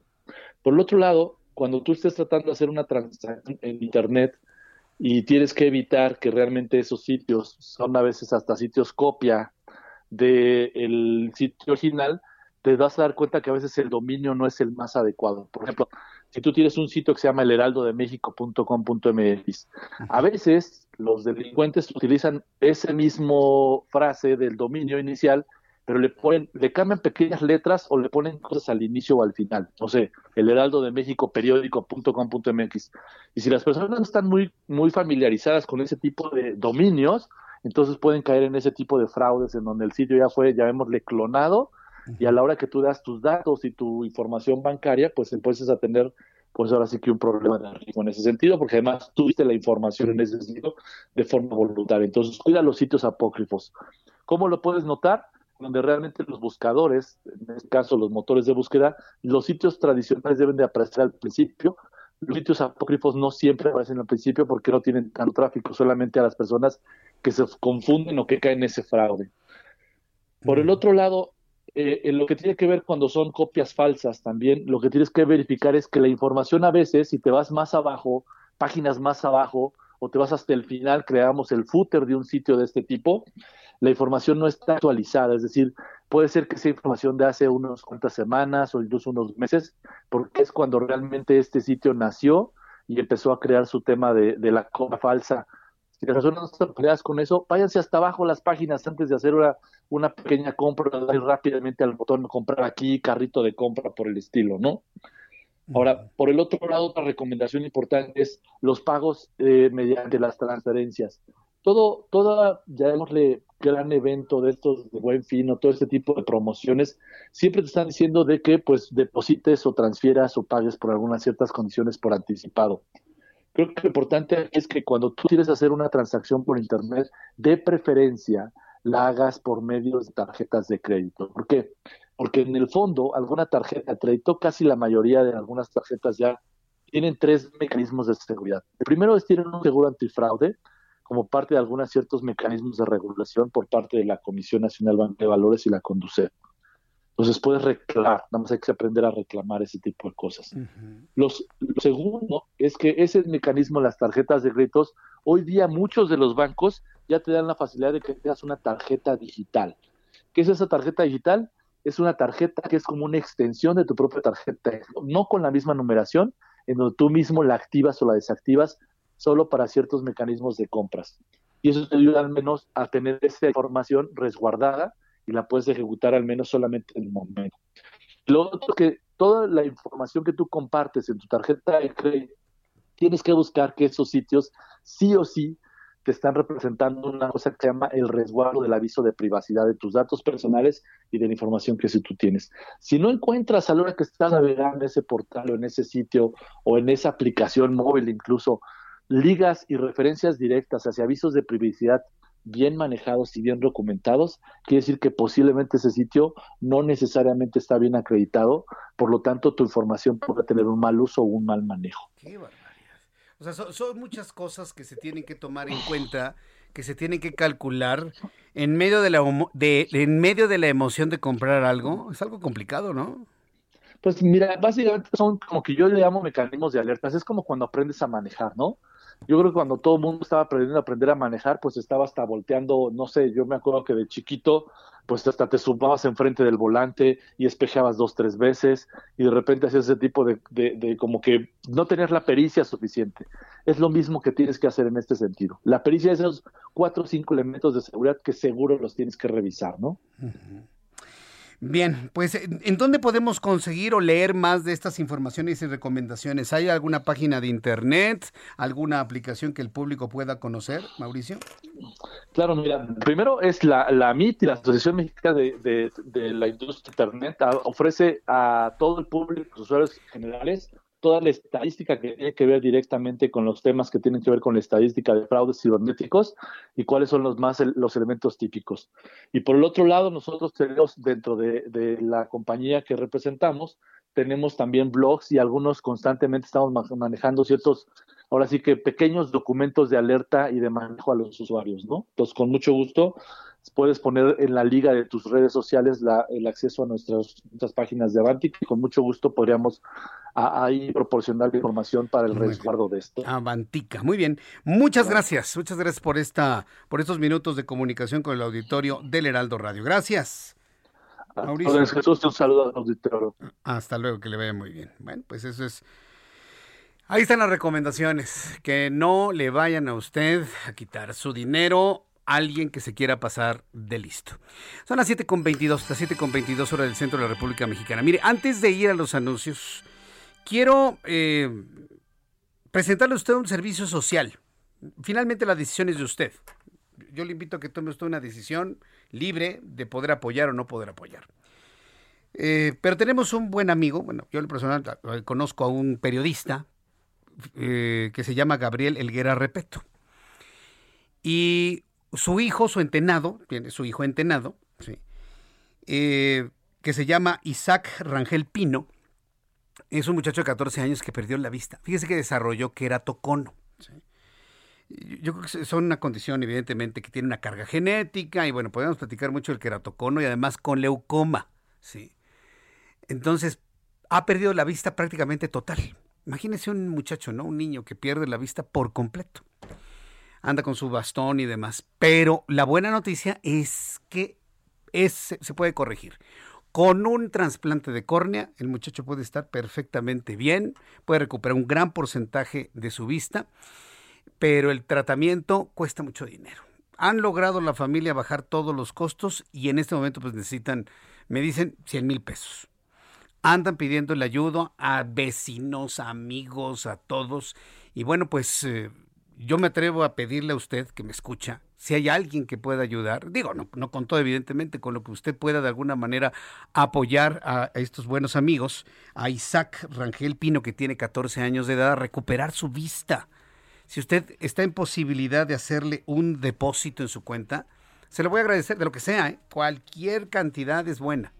Pero mire que son de esas cosas buenas en las que uno colabora, uno colabora para devolverle la vista a alguien. Eh, tengo que ir a los anuncios comerciales. Después de los mensajes le doy el número de cuenta, sí, para que usted tenga, vaya buscando un papel y un lápiz, este, o en su mismo teléfono celular anote el número de tarjeta. Le voy a dar 16 números. están en mi cuenta de Twitter ya, arroba Jesús. Y mire, cualquier ayuda es muy buena. Yo creo que todos podemos hacer un milagro. Todos podemos hacer un milagro para devolverle la vista a este muchacho de 14 años de edad. Voy a los anuncios y regreso con esta información después de los mensajes. Le invito para que me siga escribiendo a través de Twitter, arroba Jesús Martín MX. Escuchas a Jesús Martín Mendoza con las noticias de la tarde por Heraldo Radio, una estación de Heraldo Media Group. Heraldo Radio, la HCL se comparte, se ve y ahora también se escucha.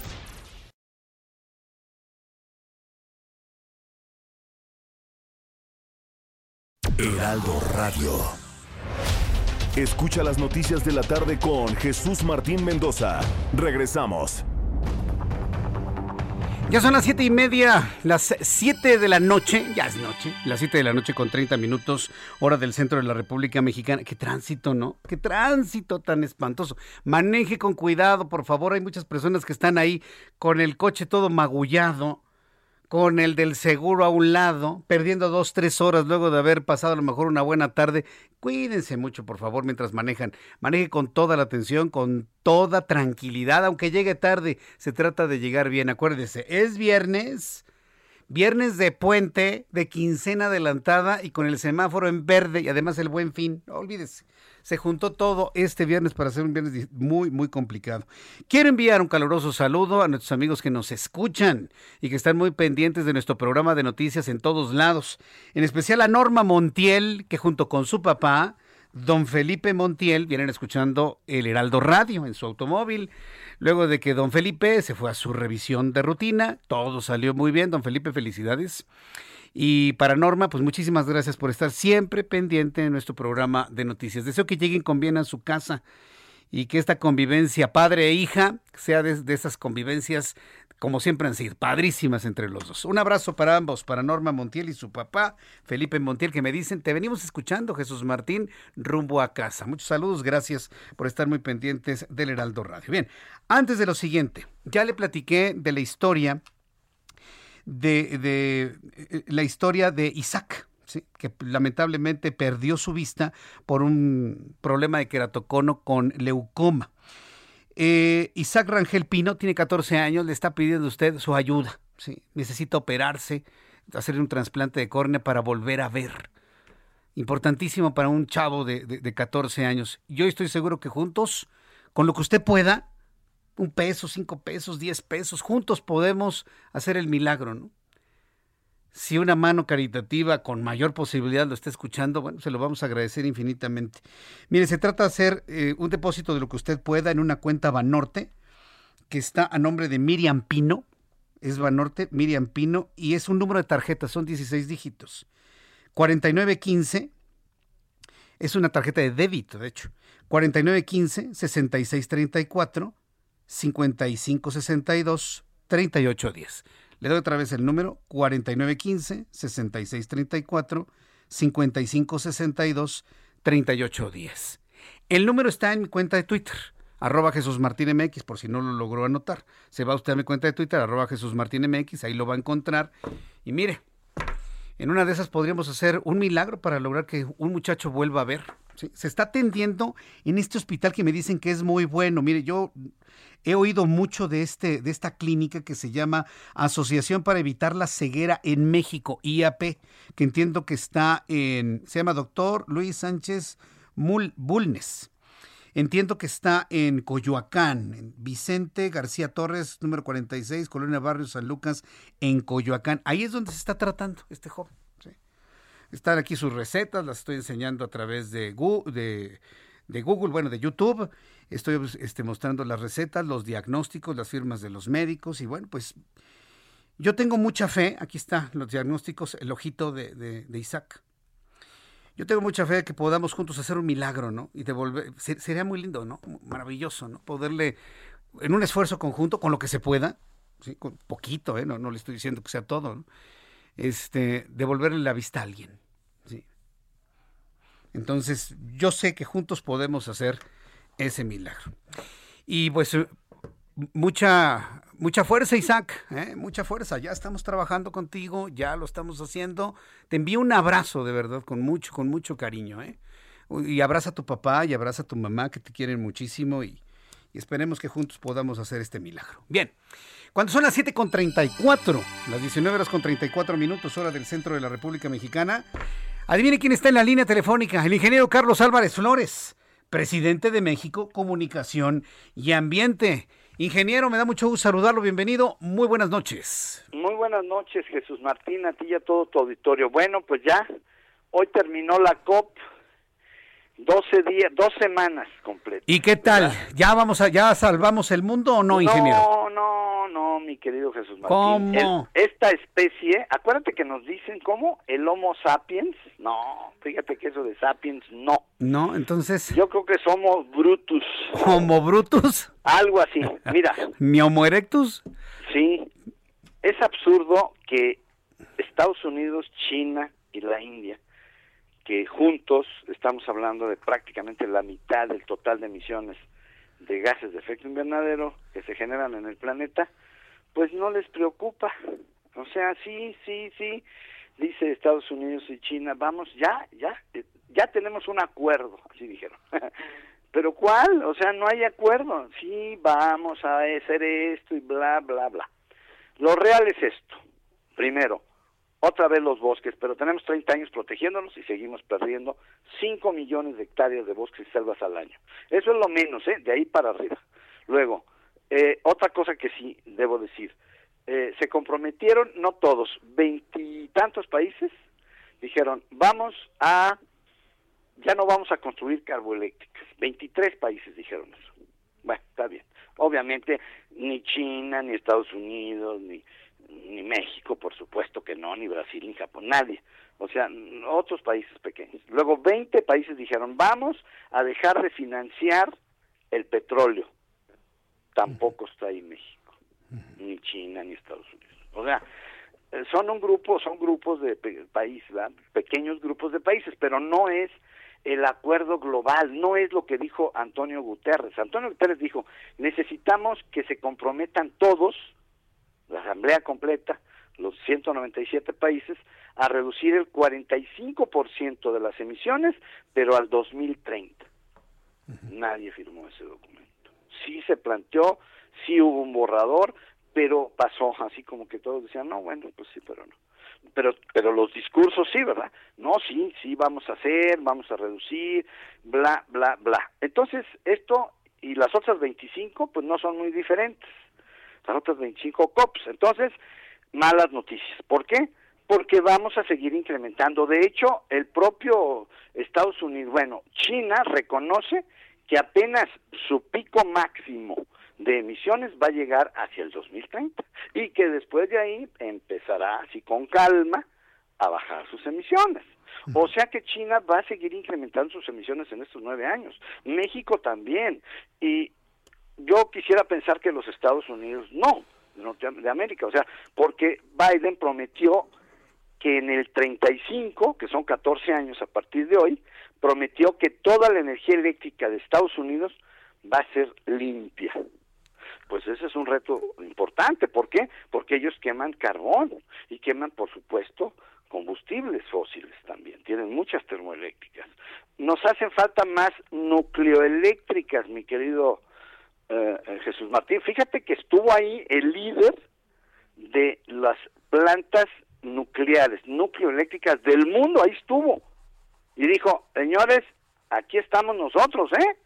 O sea, como no le quieren entrar a los paneles, porque ya ves que como le ponen peros a los paneles y también le ponen peros a los aerogeneradores, ¿no? ya ves que nuestro presidente dijo que esos ventiladores no le gustaban, ¿verdad? Bueno, ventiladores. Exacto, pero pero el tema es este, todo mundo le rehuye a la energía nuclear, pero ¿qué crees? ¿Qué, es, la que vamos a usar final? ¿Sabes con qué van a volar los aviones? Yo estoy de acuerdo en la energía nuclear. ¿Qué Que haya habido accidentes es otra cosa, ¿no? No, pero Chernobyl no sé, así como accidente, accidente, accidente, no. Pero bueno, imagínate los, las toneladas que pesa un Boeing, estos avionzotes de, de, de 400 gentes, entonces eso no los vamos a poder levantar con un panel, con, con poniéndole paneles, no. Eso va a ser con energía nuclear necesariamente. México podría invertir en eso. De hecho, hubo por ahí, acuérdate, el año pasado, no sé si a principios de este año, no, a principios de este año, Rocío Nale habló de eso, de una posible nucleoeléctrica en Tijuana, pero ya no pasó nada, nomás como que lo mencionó. Yo sí estoy de acuerdo, digo, no estoy de acuerdo con ella en nada, pero en ese caso sí sí estaría yo de acuerdo que pusieran una nucleoeléctrica allí en esa zona. Acuérdate que las zonas alejadas, tanto Yucatán como Baja California, tienen problemas de energía eléctrica, tienen problemas de gas, o sea, tienen problemas de energía. ¿Me explico? Ese es un problemón que tienen los dos, los dos extremos del país. Entonces, ya para terminar, debo decir mi opinión, ¿verdad? Mi opinión de la COP26 es que simplemente fuimos a perder el tiempo todos, eso sí, ¿eh?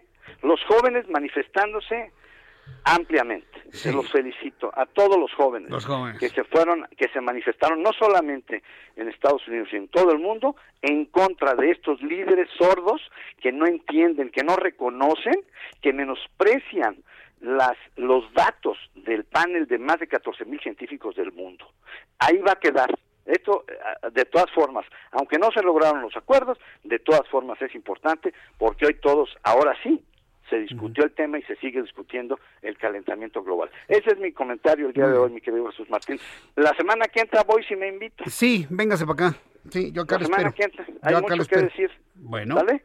Ahí nos vemos. Nos vemos, ingeniero. Gracias. Lo espero aquí la próxima semana. Gracias. Con mucho, con mucho gusto. Buenas noches. El ingeniero Carlos Álvarez Flores, presidente de México Comunicación y Ambiente, un hombre que sí sabe sobre temas de cambio climático y medio ambiente y visualiza que no se avanzó nada en la COP26 nada, inclusive los países como China, Alemania, México, estamos incrementando nuestras emisiones de gases de efecto invernadero por la utilización de combustibles fósiles, lo que nos faltaba. Y mire lo que dijo el ingeniero Carlos Álvarez Flores, yo estoy de acuerdo y le he presentado desde hace varios años, desde que estábamos en la otra estación y aquí, información sobre la importancia de la energía nuclear. En este momento mucha gente no lo quiere por lo ocurrido en Chernobyl y por lo ocurrido en Fukushima, en la planta de Aichi en el terremoto del 11 de marzo del 2011. Pero la energía nuclear, créamelo, es de la más eficiente que puede haber. Carl Weiss me dice algo que es muy cierto, tienes toda la razón. Actualmente las eh, plantas nucleoeléctricas funcionan con un núcleo de fisión. ¿Qué es esto? Destrucción de un átomo. Se destruye un átomo, se destruye su núcleo, sus protones, sus neutrones, sus electrones, y estos residuos van y destruyen otros átomos, y estos destruyen otros átomos en una reacción en cadena de destrucción, de, sí, de destrucción precisamente de los, de los átomos del material que se utilice, ¿no? Plutonio, lo que usted quiera. La radiación es precisamente los electrones que salen volando de esa destrucción. Esa es la radiación lo que se está trabajando, y ya precisamente se anunció, Carl, que hace dos años, ¿no? Como dos o tres años, la, la primera puesta en marcha de una planta experimental de fusión, que es completamente distinto. La fusión es como trabaja el Sol, como funciona el Sol. El Sol no es otra cosa más que una gran reacción nuclear de fusión. Fusiona, une, en este caso en lugar de destruir, une dos átomos de hidrógeno ¿sí? une dos átomos de hidrógeno para formar un átomo de helio. Esa es la razón por la cual se va a convertir algún día en una gigante roja y después se va a convertir en una enana blanca y luego convertirse en una roca fría porque habrá consumido todo el hidrógeno para convertirlo en helio. Entonces, ya en, el, ya en el mundo, en Estados Unidos, yo recuerdo, no recuerdo en qué parte de los Estados Unidos, ya se logró tener la primera experimentación de una planta nucleoeléctrica con un núcleo de fusión. Que esto evidentemente, bueno, sería ya la siguiente parte, el siguiente nivel para poder explotar la energía que nos regalan los átomos. Ya son las 7.43, las 7.43 horas del centro de la República Mexicana. Vamos a disfrutar algo este fin de semana, ¿qué le parece? Hoy quiero platicar y, le quiero presentar, quiero platicar con Fernando Bañuelos. Fernando Bañuelos es homocinéfilus. Ahora que el ingeniero Carlos Flores hablaba del Homo sapiens sapiens, bueno, también hay esta parte, ¿no? El Homo cinéfilus, crítico de cine, a quien le doy una cordial bienvenida aquí en el Heraldo Radio. Estimado Fernando Bañuelos, gracias por estar aquí, muy buenas noches. Martín, es un verdadero honor platicar contigo. cada vez que te localizo en el radial, en el cuadrante, me atrapas tremendamente. Entonces, este, este, no, este, lo juro, tengo años escuchándote, es un honor y pues la verdad estoy para servirte y pues muy interesante todo. Yo te, yo te agradezco mucho tus comentarios y bueno pues el cine, fíjate que es una industria que ha sido de las más vapuleadas durante la pandemia, ¿no? Pero sin embargo sigue existiendo producción cinematográfica, ¿no? Se siguen haciendo estrenos. Yo tengo ganas de ver, de ver Finch a través de, la plataforma de Apple TV, no he tenido la oportunidad, no me platiques nada, pero bueno, sigue habiendo producción cinematográfica, ¿no? Sí, mira, lo que pasa es que esta industria es muy vigorosa. Y ahora el asunto es que justamente cuando este vibrión mundial, esta peste contemporánea, nos encierra a todos, nos lleva a un departamento de la introspección, resulta que pues Internet ya tiene las plataformas poderosísimas esperando a los millones de espectadores del público de todo el mundo. O sea, antes asistíamos a la exhibición de películas en el cine. Los románticos creemos que sigue siendo la, el lugar perfecto, pero las nuevas condiciones de salud, las nuevas condiciones cibernéticas y tecnológicas logran que en nuestra casa veamos todos los contenidos, legal o ilegalmente, este, aceptados o no aceptados. Pero lo más interesante de esto es que era un sistema de exhibición que no acababa de morir, el tradicional, y otro que no acababa de nacer, que era el streaming, pero ahora el streaming vivió su época de oro y ahora ya tiene carta de naturalización. Es por eso que ahora todo pasa por el streaming, independientemente que se estrene en las salas o no, o son estrenos simultáneos. La producción se detuvo un poco, pero pues vigorosamente con los millones de dólares que están involucrados en esta industria, pues resulta que ahora va todo absolutamente por el streaming y lo menos por las pantallas tradicionales. Bueno, pues eso, eso me parece interesante ver cómo ha ido evolucionando todo esto. ¿Y tienes algunas recomendaciones para este fin de semana, tomando en cuenta toda esta reflexión? Estimado sí, por supuesto, sí, por supuesto. O sea, lo que ahora hacemos los cinéfilos empedernidos es alternar la vista de las películas, el visionado, como dicen los españoles, en las pantallas tradicionales, en los cines y, por supuesto, en las eh, en las plataformas de streaming, que ahora son cuatro o cinco los más poderosas, Netflix en cabeza. Mira, yo quiero hacerte la recomendación de una película que se llama Dunas, dirigida por un mago de la ciencia ficción humanizada que se llama Denis Villeneuve. Este hombre, que es el mismo director de la película La Llegada, que es fascinante, que son los extraterrestres que difícilmente pueden expresarse con palabras, pero sí con lenguajes señales y simbióticas y semióticas, pues se ha aventado a filmar la primera versión de la película de Frank Eber, basada en la novela de Frank Eber, que es una novela absolutamente infilmable. Evidentemente lo es porque tienen universos paralelos y porque antes ha habido ya otros dos intentos.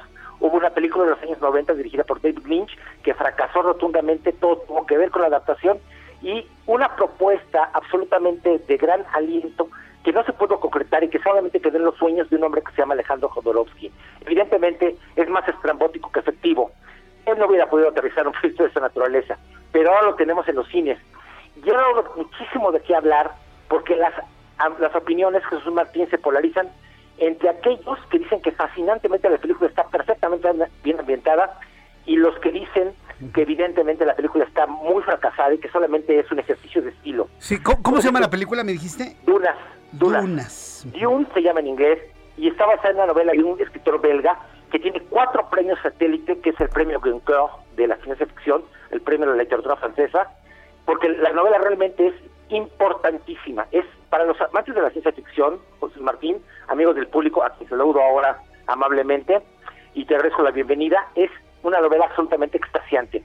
Aquí la disquisición filosófica y narrativa y temática y cinematográfica es, y cinéfila sobre todo, es necesitas leer la novela antes de ver la película o la película tiene que bastarse por sí misma. ¿Tú qué opinas? Yo pienso que son cosas distintas. Es decir, a veces un libro, a veces, ¿eh? llega a ser muy superior que una película. a mí me ha tocado verlas. Pero ya cuando ves la producción cinematográfica, es algo completamente distinto. Es como si fuera un cover, ¿no? Y si lo haces bien, puede salirte un producto muy distinto basado en una misma historia. ¿eh? Yo lo veo de esa manera. ¿eh? Estoy, estoy totalmente de acuerdo contigo. O sea, lo primero que tiene que hacer el director de cine es traicionar la novela. Es crear su propio universo, porque el universo de las imágenes es absolutamente distinto al maravilloso y profuso ambiente y eh, entorno de la literatura. Esa es la recomendación que sigue sigue latiendo todo el tiempo en la cultura cinematográfica más elevada, porque acaban de anunciar que van a hacer por lo menos otras dos películas, Jesús Martín. Mm. Entonces vamos a tener más de esto, porque lógicamente en la primera novela, pese a que este hombre logra crear un excelente universo de Frank Ebert, tiene mucho más que decir, porque la novela es una novela real y absolutamente compleja. La otra recomendación es una película que ya se estrena que se llama The French Dispatch, de, de Wes Anderson. ¿por qué, por qué es tanta la expectativa? A ti seguramente esta película te va a enloquecer, porque es sobre el mundo del periodismo. Pero además, este hombre crea unos universos maravillosos. Los personajes son absolutamente solventes y la película, como todo lo que hace este hombre, es tremendamente adictiva. Yo no pienso perdérmela y se las quiero recomendar. Mire, le pusieron en español un título absolutamente impronunciable, pero en, inglés se llama The French Dispatch y seguramente usted la va a encontrar en todas las carteleras. La película ya se estrena y le pido que esté muy pendiente porque esta película vale muchísimo la pena. Es casi una obra maestra contemporánea y las crónicas de las que viene precedidas después de ser festivaleada en Cannes, en Venecia y en Berlín, es que muy potable, que es muy visible y bueno, pues seguir, seguir en la pista este hombre que tiene una filmografía absolutamente interesante. Yo creo que recuerdas al Gran Hotel Budapest, ese es el mismo director, entre otras películas. Sus universos son fantásticos. Bueno, ahora, ¿qué te parece si vamos a las series? Y según entiendo, tienes un... Sí, yo te escucho. Eh, sí, quiero, preguntarte que nos digas nuevamente cuál es el, tema, eh, ¿cómo se llama la segunda película que recomendaste? El Despacho Francés, The French Dispatch. Ah, es una película de Wes Anderson, que es un director que a mí me puede fascinar y que evidentemente tiene una gran identificación con el público mexicano, que por cierto es el cuarto mercado mundial de los países más consumidores de cine en el mundo. Es, ese es un dato impresionante, pero bueno, ahora entendemos la gran cinefilia que hay en este país. Correcto. Oye, de las series, yo, estoy prendido de, de, Succession, ¿eh? me, pero me pudo fascinar esa... Me, gustó, pues, finalmente toda la trama y todo lo que es la lucha por el poder de un gran consorcio, pues, la verdad es que sí. Sí, sí, sí me llama la atención. Y ha de ser la puntita del iceberg de lo que sucede en la realidad, ¿eh? Sí, claro. Bueno, mira, el mismo Netflix está plagado de esos documentales del poder y que denuncian las crisis económicas, cuál es el origen de las crisis económicas y cómo se liga esto al asunto del poder. O sea, van encaminados. Yo lo que quisiera comentar ahora es un aspecto que seguramente no has tomado en cuenta o no has visto, o nadie que lo ha dicho, pero yo me siento muy honrado de, de, interactuar contigo, de una serie que ha causado un gran escándalo y un gran impacto que se sucede en Corea del Sur y que se llama El Juego del Calamar, que según entiendo te molesta muchísimo y no te gusta por violenta. Pues, ¿cuál? ¿Cuál? ¿De cuál me hablas? El Juego del Calamar. Ah, esa no me gusta. Bueno, no te gusta, lo sé. No, no, no, en absoluto. No, no, no recomendaría eso. Pues mm, de, ninguna manera, sobre todo porque no podemos normalizar ese tipo de violencia. ¿O tú cómo piensas? No, yo estoy de acuerdo contigo. O sea, lo que pasa es que la violencia, el juego actual de los cinéfilos es discriminar el contenido que no debes ver porque había una profusión de contenido en todas las plataformas, en todos los cines y en todos los lugares. Entonces hoy más que nunca es viable la capacidad de un crítico de cine que esté recomendando lo que es viable de ver yo solamente quisiera hacerte un comentario con todo el respeto que me mereces y la admiración que me merece el público, de que esta película, junto con otra película, esa serie junto con una película que se llama Parásitos, que es la que gana cuatro Oscars hace dos ah, años. Parásitos. Qué sensación tan extraña te deja esa película. Pero tiene el mismo fundamento ideológico y económico, Jesús Martín. O sea, la miseria, la el profundo capitalismo neoliberal, bárbaro y salvaje que se vive en Corea del Sur. O sea, ese es el cimiento es, la base, la raíz, la raigambre que posibilite estas dos películas. El escándalo es brutal porque este hombre fue acusado de, de volarse la idea de una película japonesa y también tomar un poco de ideas de la película Parásitos. Solamente quiero darte un dato económico que sé que te fascinan porque te estoy escuchando hace muchos años. La deuda de los hogares en Corea del Sur supera el 100% de su ingreso per cápita. Hay surcoreanos con un ingreso mensual de cerca de 700 dólares que han accedido a créditos combinados de hasta 60 veces esa cantidad. Un tercer dato, los jóvenes entre 20 y 30 años son el grupo que con más frecuencia cae en la bancarrota. Eh, pues, bueno, no, no es nada más allá, ¿eh? Digo, los jóvenes es un sector también con muchas necesidades, por ejemplo, en un país como México, ¿eh? Sí, pero no, el nivel de el, nivel de endeudamiento, y tú sabes que cuando quieren endeudar a la gente y quieren ganar millonadas, suavizan los créditos, suavizan el acceso a los créditos, que es lo que está pasando, es un fenómeno muy, muy común y muy marcado en Corea del Sur, que es, bueno, en, en ese sentido el mismo fundamento que Parásitos, que es esta película que no es una película que gane el Oscar porque debe ganarlo, sino es la película que el mundo necesitábamos ver, que habla de las profundas desigualdades, que están cargadas de simbolismos y que evidentemente llama a las naciones a decir es necesario que hagamos algo. Pues Fernando Bañuelos, yo quiero agradecerte mucho el que hayas participado del día de hoy, nos has hecho estas recomendaciones, además con el contexto de lo que se está viviendo el día de hoy. Yo te agradezco mucho esta participación, te envío un fuerte abrazo y gracias por tus comentarios para con el programa, ¿eh, Fernando? No sé para servirte, solamente digo lo que pienso y vivo de ello, y estoy congruente con ello. Te envío un fuerte abrazo, muchas gracias, Fernando Bañuelos. Hasta luego. Homo Cinefilus, aquí en el Heraldo Radio. Ya nos vamos. Te espero mañana a 9 de la mañana en digitales, como siempre lo hacemos los sábados tempranito. El lunes a las 2 por el 10, a las 2 de la tarde por el canal 10 de tu televisión, 6 de la tarde Heraldo Radio. Yo soy Jesús Martín Mendoza por tu atención. Gracias de parte de este gran equipo de profesionales. Buen fin de semana. Esto fue Las Noticias de la Tarde con Jesús Martín Mendoza. Heraldo Radio. La HCL se comparte, se ve y ahora también se escucha.